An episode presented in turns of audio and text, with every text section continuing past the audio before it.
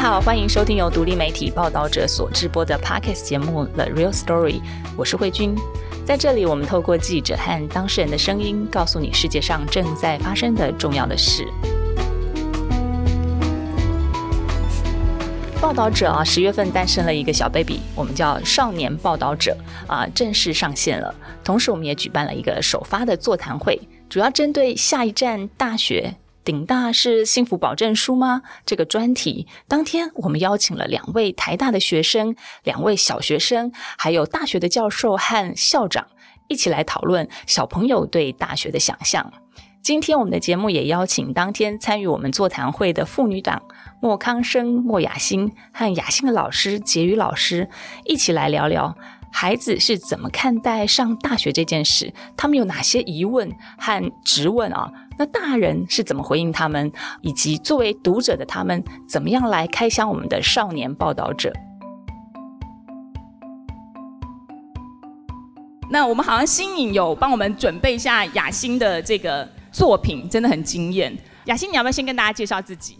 我叫莫雅欣，然后也是新安国小五年级。然后呢，我个性就是很多事情都随便，或是好啦好啦，没关系没关系。就是一个很随意的人。看你的作品一点都不随便。这是蔬果市场，蔬果批发。你去哪里看到这个蔬果批发市场？印照片出来看。哦。然后把综合在一起画。就是在蔬果批发市场里面，他们很多人都是很早就要起来，凌晨。三四点就要起来，然后搬东西，然后整理好之后，凌晨六点可能就开始卖东西，然后卖到晚上很晚之后睡一下下觉，然后又要起来，然后继续工作。所以雅欣，你是什么时候开始发现自己很爱画画？呃，小时候就喜欢乱画。你现在还是小时候啊？所以我有看到你受访是说，你觉得画画你已经很喜欢、很明确了，所以不一定要念大学，对不对？对，就是假如有美术相关的话，那我会想要去念。但是，就是我觉得不一定要为了学历而去念大学。请大家跟听众朋友打个招呼啊！从雅欣开始。大家好，我是莫雅欣，然后就读信安国小，然后五年级，然后有上资优班。大家好，我是雅欣的爸爸，我是莫康生。大家好，我是新安国小自由班的老师李杰瑜。谢谢大家今天晚上来跟我们一起来聊聊这个呃少年报道者的大学专题，还有儿童新闻哦，到底我们应该怎么做？那雅欣跟爸爸很特别哦，他们是学长跟学妹的关系，都是新安国小自由班的同学哦，学生，而且都很爱画画，对不对？听说你们平常就常常在家一起画画。雅欣好像在我们的座谈会当天就一直很坚定的说自己想要走画画的路哦。那你之前有曾经跟爸爸妈妈聊过这件事吗？有，就是妈妈有说，假如我想要画画的话，那我要考美术班，考美术班就要去准备考美术班的东西，然后用具那些都要先用好。那你觉得你画的比较好，还是爸爸画的比较好？我画的比较好，那我很想要知道你的一天的生活，哎，画画啊、念书啊什么，这个你一天大概平常的生活是怎样？画画平日的时候不会，只有礼拜六的时候会去上画画课，因为我快要考美术班，老师会从五年级的时候开始准备，就什么素描的什么技巧，然后什么软擦的什么的。那一天呢，你在我们的座谈会上有碰到台大的大哥哥大姐姐嘛？哈，还有教授啊，还有大学的校长。那当天你听他们啊谈完之后啊，你回去有在跟爸爸妈妈在对念大学这件事有没有什么讨论？你有没有什么新的想法？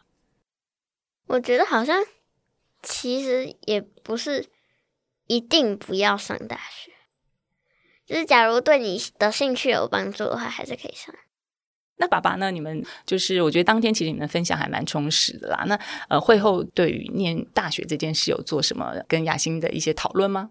其实我们的我们的想法，我跟我跟妈妈其实都有讨论过了。就是因为雅欣的姐姐也是自由班的同学，就是虽然他们都是自由班的同学，可是他们的兴趣跟擅长的东西也都不太一样，性格也都不太一样，所以我觉得比较理想的状况是，他们就是在学历的部分也没有直接放弃掉，因为毕竟做父母的你都会希望说，孩子他除了说你快乐的成长，能够找到他自己的兴趣、未来的方向以外，也不要太走险路这样子。对，那。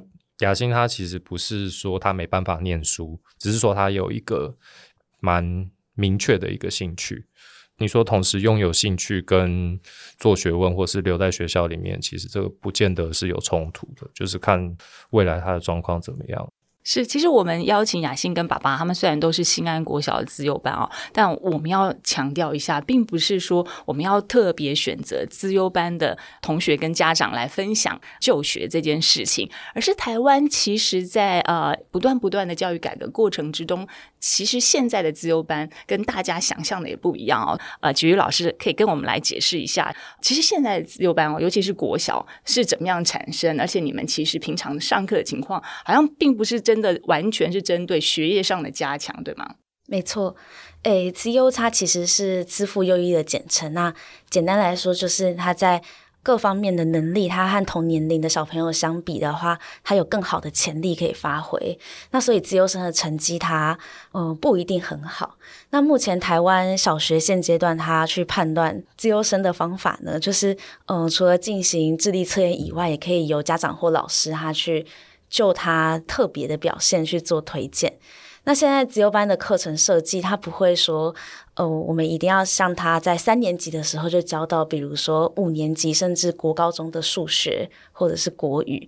那我们的课程设计由老师自己编辑，比如说情谊方面、领导才能、创造力这些。那我们可以针对小朋友的课程需求或者是目标，然后我们去设计呃合适的。学生人数，一堂课的学生人数，或者是整个的年龄跨度。雅欣，你要不要讲一下？因为好像其实你的课程不一样，对不对？只有在自由班的时候才会去自由班的教室一起上课，平常就是一班。那你觉得那个课程有什么有趣的地方？就像杰宇老师他说有独立研究课，然后还有你可以选修的，就是老师自己开的。你要上的话，你可以跟老师去报名，但人数太多。老师就会让你写为什么你想要上这堂课。哇，那你有申请过什么有趣的课？缠绕画课哦，因为你都是选择跟画画有关的，对不对？那缠绕画课都是在上什么？就是老师会教缠绕画的一些元素，一个一个教。然后，假如有三种，那老师就会让你画一个小幅的画，就是到某个阶段，老师就会给你一个很像画纸的东西，然后纸砖。就可以在上面画，可以把你学到人数都画在上面。我觉得这个是呃，到底跟台湾过去跟现在的教育有什么不同？我觉得爸爸应该是最清楚，因为你在当自由班的学生的时候，好像不是这样，对不对？那个时候是什么情况？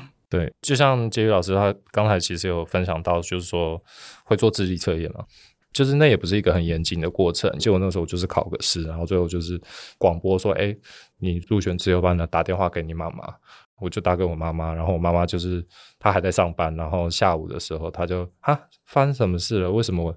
这是什么意思？这样，我的印象中，自由班的老师跟原班的老师不会那有那么多密切的互动或是协调，就是他们彼此之间并不了解。那有的时候，甚至我在班上，我的班导师还会酸我。哦，你又要去自由班哦，上课都不用上，那大家也都不理解嘛。就像刚才杰宇老师说，其实他并不全然代表你的功课就会很好。那刚好我就是那个功课 没有很好的那一位，所以我就时常会背负着一些奇怪的刻板印象。对，那那个时候的阶段是，我觉得自由教育是有点粗糙，现在很显然的好蛮多的。我们之前也去那个西安国小分享过，我觉得印象也很深刻。他们就是三到六年级的混龄哦，然后就结于老师跟他的自由班的团队老师其实非常用心，那时候也常常会找一些实事的题目来转化成教育的心智和同学分享哦。那结于老师可以讲一下，最早你们会什么会从报道者来找议题哦？你自己的观察对学生有什么帮助吗？嗯，就是我们其实会从小朋友的周记，那或者是下课的时候跟他们去聊天，那了解他们最近在讨论或关注的事情，然后我们会见缝插针去提供一些呃新闻报道的资讯，但他们其实自己。不知道被我们喂养了这些资讯，像是什么？你们可以分享一下。嗯，比如说之前在做公投的时候，那新闻不断的报道，他们看到的可能会是正反两方的。接吻这样，他们会问我说：“老师，你要你要投什么？”那这时候我就会偷偷的，就是塞正方跟反方的资讯。但其实我会了解这些资讯，是我看报道者当时的新闻，我才能够了解到。但是他们其实不知道，他们正在接受一个就是新闻融入。的一个也可以算是课程教学，那就是见缝插针的去引导他们从不同的角度观察事情，这种教学方法的灵活度就会大一些。另一种的话，是我们针对特定议题去介绍。那就像去年十月左右，我们有计划的想要介绍报道者给小朋友知道，因为我们有一个混龄的课程。那我们在这个课程里面有一个活动的主题叫专家讲座。那主要就是我们希望可以让小朋友接触到社会中不同职业，可以对这些职业有更深入的了解。那当时刚好有认识一位就是朋友的记者朋友。刚好也是在报道者担任记者工作，刚好搭上当时有冬奥的顺风车，小朋友都在讨论戴资颖在打羽球，谁在打网球、射箭这样，所以我们几个老师讨论之后，我们决定从这个点去切入，然后透过就是运动心理照护员的议题，然后让他们可以发现说，除了你在关注运动赛事以外，其实运动员也遇到了这些困境。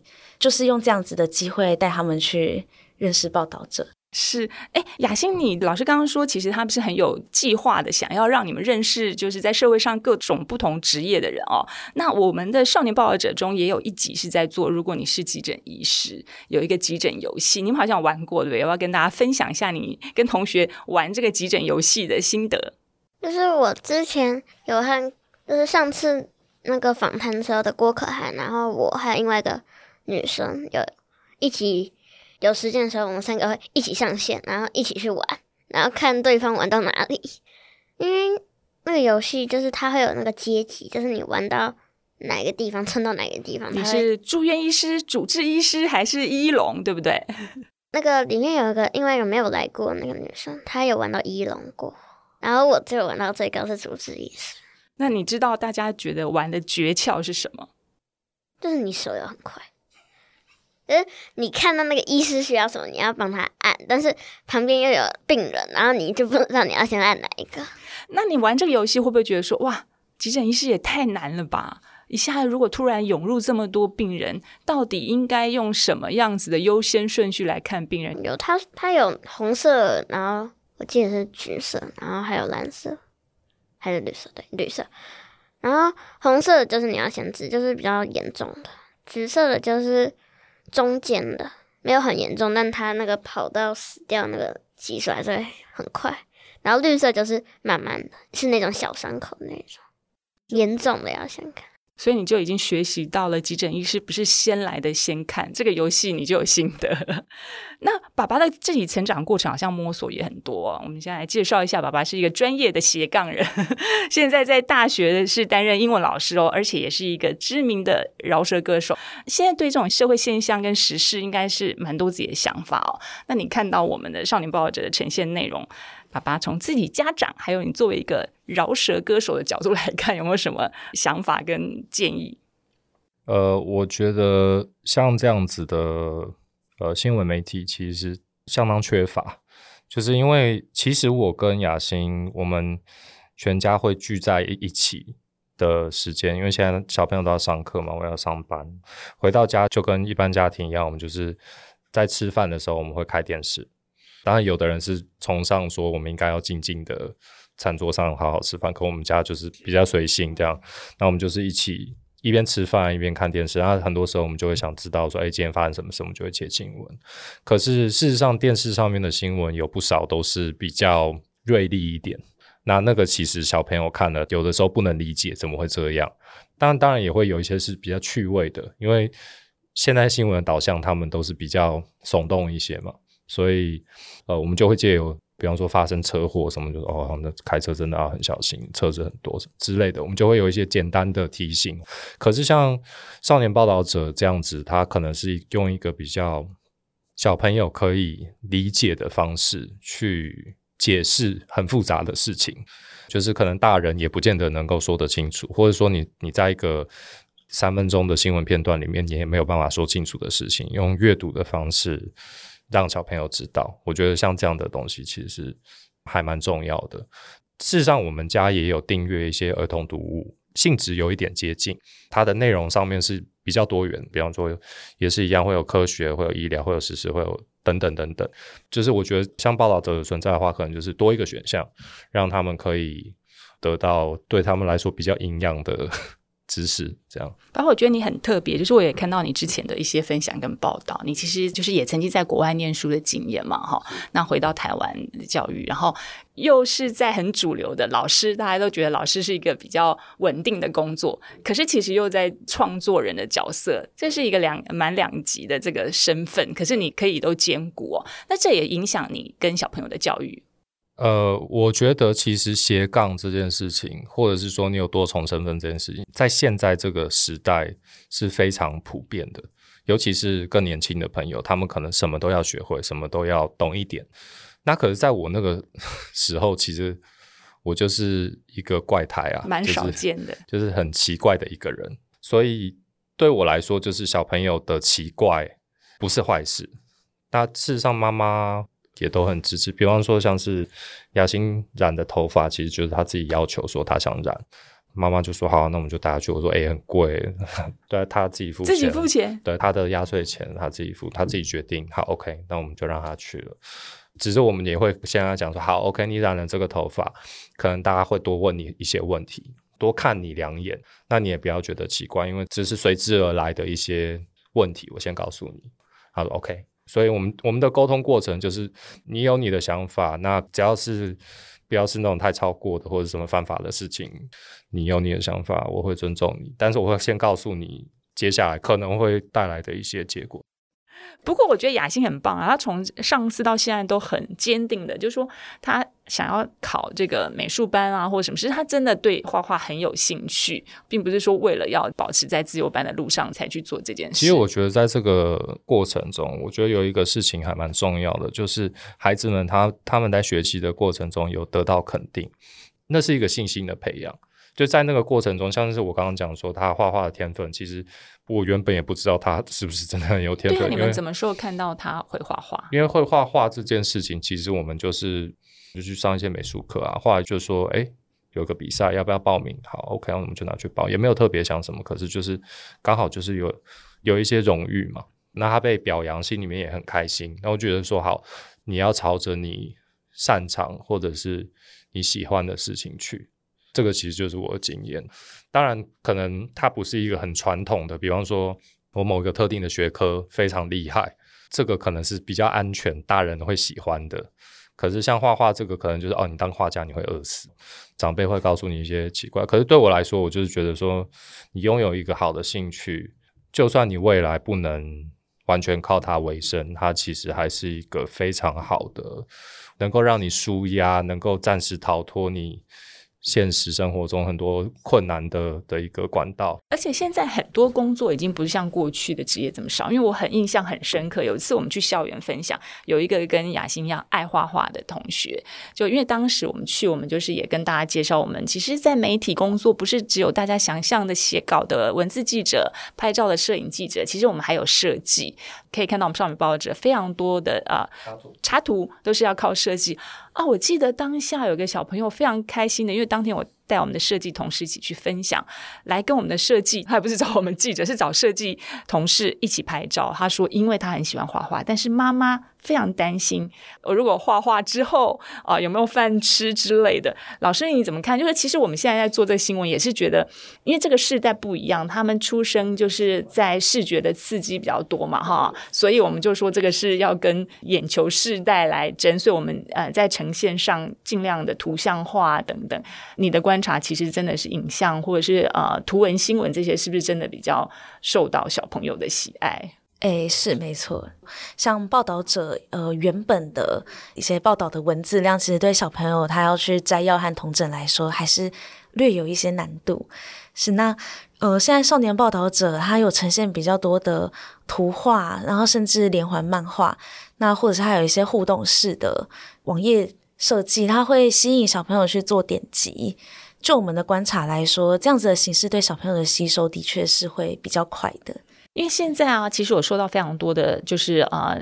包括就是一线老师的回馈啊，或者是就是大人，其实网络时代大家最苦恼的就是媒体的试读嘛，哈，因为媒体的来源哪些是真的，哪些是假的，其实我发现真的连大人都非常困难，所以我们确实在少年报道者中有特别的有一个，就是刚刚老师讲到漫画新闻火线新闻台，就是要让大家了解说新闻产制的过程，因为我觉得只是去讲说，哎，什么网址是真的，什么网址是假的，引述的来源之外，我觉得这个有点像是。是农产品就要产品履历，它到底怎么生产出来的？我觉得报道也是要告诉小朋友说，诶，它是怎么生产出来的？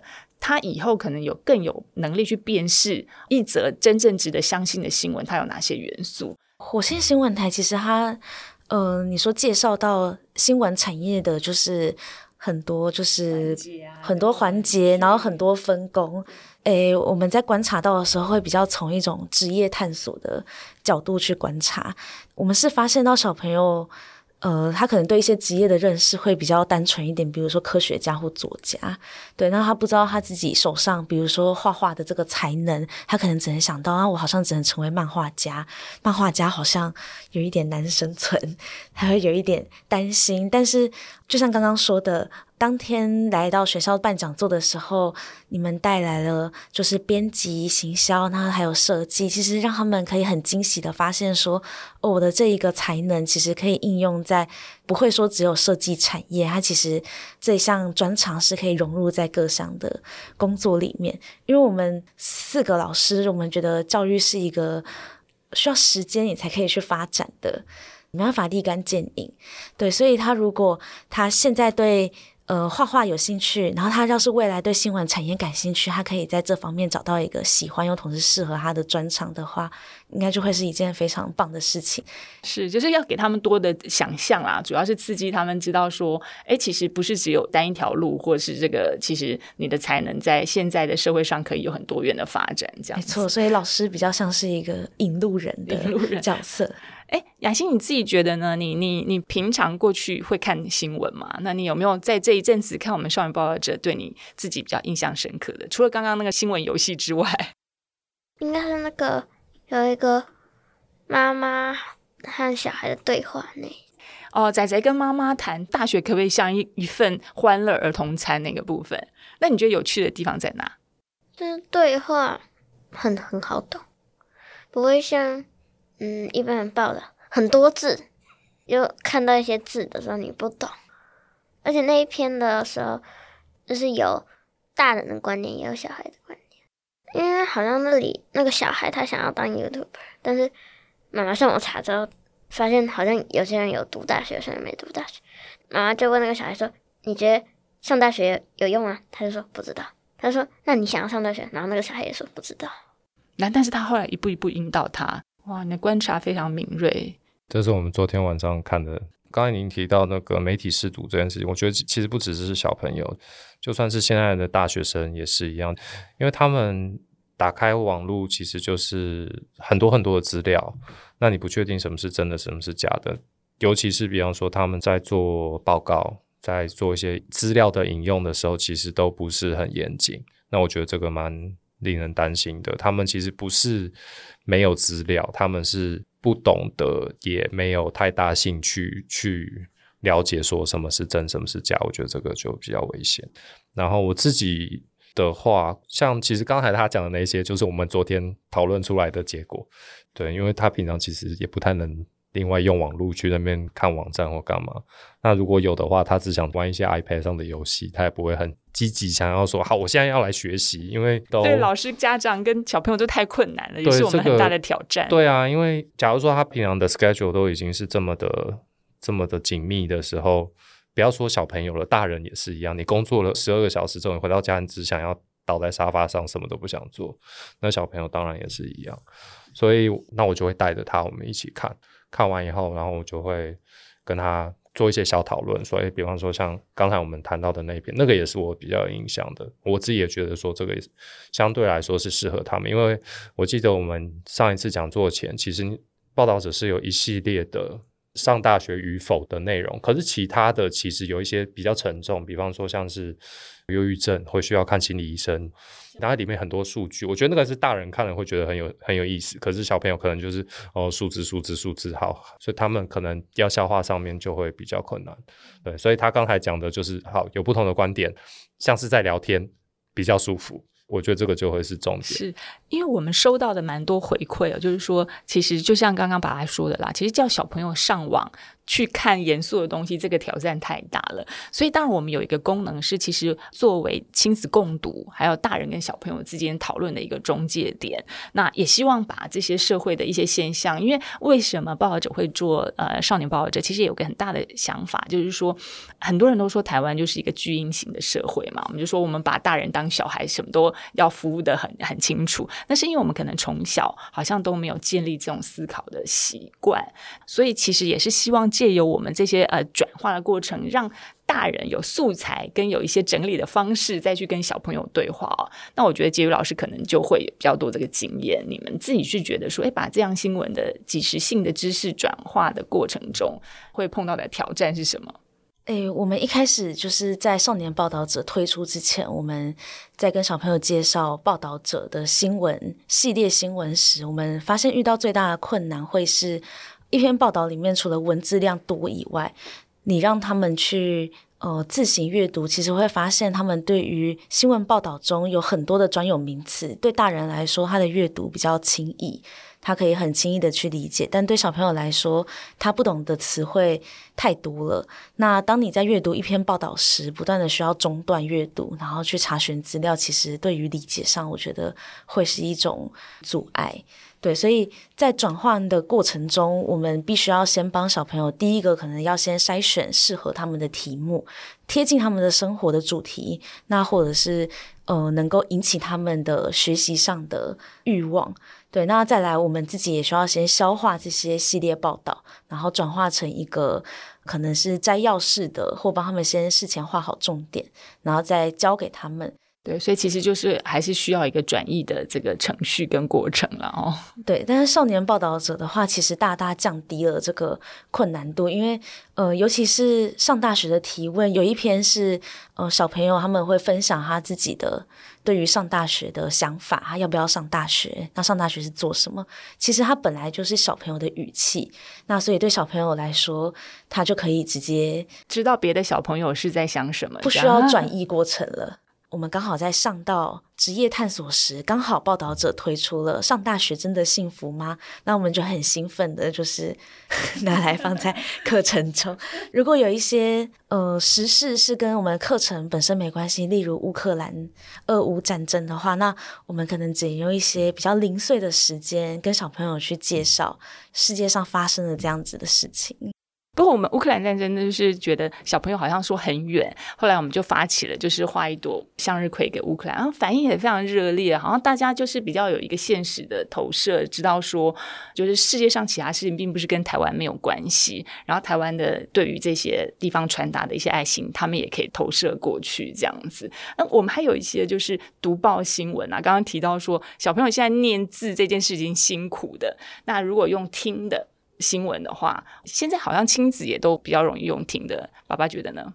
呃，其实像因为我大女儿现在刚好她是国中，她也会被要求去听一些知识型的 podcast，他们就变成说不是课外读物，而是你去听完这一篇以后写一个心得回馈或是什么，像这种新媒体融入在教学或是生活中，我觉得还蛮常见的。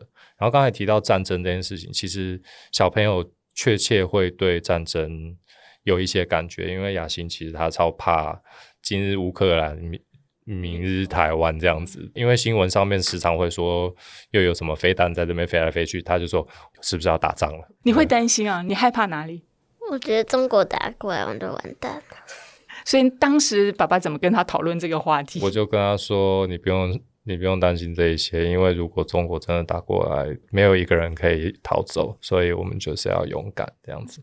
不过，我我们其实乌克兰这个题的时候，我们也是做了小朋友大提问哦。那时候收到大概两百多个提问去筛选，我倒是觉得小朋友很务实，因为当时确实很多像雅欣这样觉得说，如果台湾真的发生战争，我们要跑去哪里？那我们发现说，其实消除小朋友恐惧，其实，在欧洲他们是更加的紧迫嘛，所以欧洲很早的时候他们。就有一套说，为什么大人跟小朋友谈乌克兰战争是重要的？那你有哪些讨论的技巧跟方式？那在几岁的时候，比如说呃五岁以上小孩子，他比较有抽象思考的时候，你需要正面回应他的。资讯让他们降低这种恐惧跟焦虑，那我们觉得这个呃指引是非常棒。所以那个提问中真的有小学二年级的小朋友跟雅欣一样，就说如果打来，我们要逃去哪里？台湾还是有规划的，不要太害怕。我们有去采访了台湾的那个国防院，就是台湾第一个就是战略的这个研究中心，他们有告诉我们，其实我们也有战时的这个逃生的规划，跟我们其实灾难逃生的规划是一样的，还是有地方可以指引。那当然还有小朋友比较大的国中生，他们。就就说，哎，会不会影响我们的兵役问题啊？就说这个是更切身的，所以你会发现说，其实小朋友是很有想象力的。那我们其实抱着就是少年抱着，就是觉得，哎，其实不一定从我们大人的角度去看事情，就是从小朋友角度去提问，也是一个很重要的部分。这样子，老师你自己有什么呃建议？因为你们四个老师，我觉得都非常的用心，常常都在讨论啦。所以呃，比如说未来我们要在做的新闻上或呈现上，有没有什么给我们的一些建议？哦，我们四个老师会常常讨论，就是呃时事新闻，可能也会有正反方面的意见，那我们会互相去做讨论。我们其实最常关注的，真的就是像那个顶大真的幸福吗那个系列专题。那其实对小朋友来说，这种丰富的版面设计，然后有色彩，然后有一些点击的互动，那对他们来说，他真的更有阅读的欲望。其实我在跟他们分享的时候。我们在上课时间其实没办法用一个非常完整的时间，那呃，只能是介绍一下，说我们有这个专题。那之后老师如果有时间的话，会再跟你们好好的详细讲解。那我们进行一个简单的介绍。但其实当下就有非常多的小朋友，其实他会打开他的联络本，我们有一个笔记栏，他会记录一下，就是他之后自己回家时，他可以再做更完整的阅读。雅欣，你作为我们的读者，也现在也是我们的参与者，你要不要给我们一些建议？以后你有没有什么想要看到的新闻来做个许愿？我想要看画画的、画家的，或是手作的。哦，好，我们会尽量帮你达成，因为我们有一个单元叫他们的故事，就是希望可以介绍不同职业的人他们奋斗的过程啊。其实创作者也是一个方向了哈，一定会去采访到你想要看的素材。那爸爸呢，有没有什么期许跟呃，让我们可以再多做的努力？这样。然后创作者其实先前我就那个专家讲座，我就去自由班分享，然后下个月我也会去姐姐的。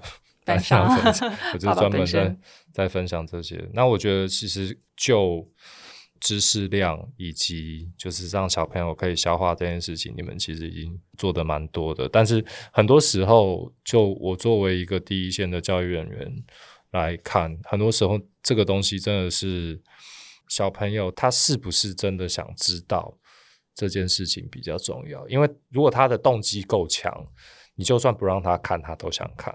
但是如果他对这个就是没兴趣，硬塞给他，他也那个效果也是不是很好。你如何去取得一个好的平衡点，让他是有趣的，但是同时又不要怎么讲去妥协太多有意义的内容？我觉得这个是可能是你们会比较需要思考的事情。是是是，我觉得这个是在这个时代每个人都在挑战的事情。怎么样让它又变成是一个可以丰富的？的讯息知识，又不要太弱化他们，限制他们的可以的发展我觉得这是大家努力的方向。那我可以预告一下我们最新的专题，雅欣看看你觉得有没有兴趣？我们要推出一个阿提米斯的愿望，要介绍人类哦，就是美国啊，相隔了五十年，他们要再重新登陆月球。这个阿提米斯就是一九六九年，呃，人类首度登陆月球的阿波罗号的姐姐，她的名字。然后为什么？五十年了，这么长的时间，人类都没有办法再登陆月球。那为什么五十年后他们又要再登陆月球？其实背后有非常多的这个国际情势，这种强权的战争。而且之后会送上的是女性太空员，然后过去这么多年来，男女的比例非常的失衡哦。那为什么这次是让女性太空员去登陆？这个你会有兴趣吗？有，因为我之前作文有比赛，然后刚好主题就是女性的性别平等的权益，然后有关太空，然后我就写了一个太空人女生的，刚好是俄罗斯的。爸爸说是因为俄罗斯送了，而且是女生上去。然后美国就觉得我不能输，我也要送一个女的上去。然后呢，就决定要再开一个计划。对，其实很有趣，因为那个时候他们讲说，就是要找一个女性的职业的先行者。然后那个时候我们就在想说，有什么打破性别框架？所以你们就是会一起搜寻这些资讯，对不对？没办法，很多时候你丢功课给小朋友，他没有办法自己 handle。就两种可能，一个就是你看小朋友做的超棒的，哦，这一定爸爸妈妈做的。那我们就是尽可能不要。参与到这么多，但我会告诉你说，对我陪你，然后我们可能比方说一起复习，或者是想他写作文之前，我们一起找一个好的题材，好，OK，剩下你去处理。然后刚好作文比赛，他在学校是拿到什么是佳作，佳作。因为我那个送送档案上老师的电脑时候忘记给档。他有个主题题目，我不知道他给老师的教室。你看佳作也很厉害。那你的作文的结论是什么？你你从这个女性太空员，你觉得可以分享的资讯是什么？